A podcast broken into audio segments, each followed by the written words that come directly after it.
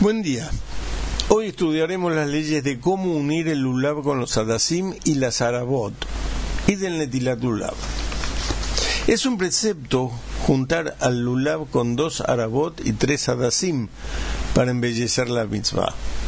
Lo más correcto es amarrar al lulav en vísperas de Yom Tov, pero si se olvidó está permitido hacerlo durante Yom Tov e incluso en la noche de Yom Tov, que no es el tiempo en el que se realiza el precepto, está permitido cortar una hoja del lulav para amarrarlo.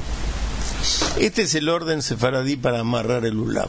Colocar al lulav los adasim y las arabot de la manera en que serán unidos, es decir, que su raíz, la parte que estaba ligada a la planta o al árbol, esté hacia abajo y que el tallo del lulav esté frente a la persona que lo amarra y que coloque tres adasim, uno a la derecha del lulav, otro a su izquierda y otro atrás y luego la zarabot sobre los adasim de los dos costados del lulav, a la derecha y a la izquierda, que los amarre con doble nudo.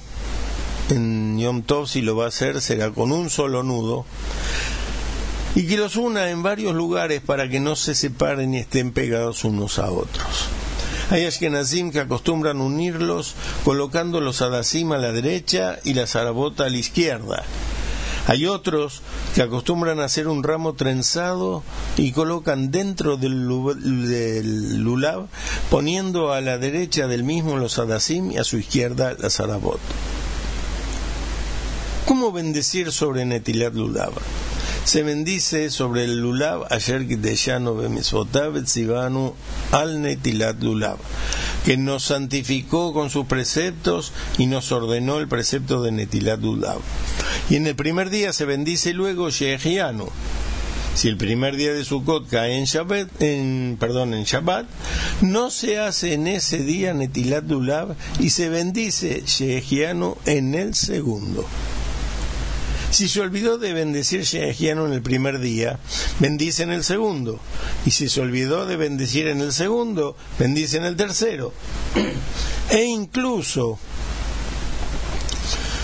eh, si se olvidó y no recordó que no había dicho Shehiano hasta el séptimo día, bendice Shehiano en el séptimo día. Debe ponerse de pie en el momento que bendice sobre el lulav y cuando lo sostiene. Si ya lo hizo, cumple con el precepto si bendijo e hizo Netilat Dulav sentado. Desde ya, aquellos que son ancianos o enfermos y les es difícil pararse, les es permitido también bendecir y hacer Netilat Dulav sentados.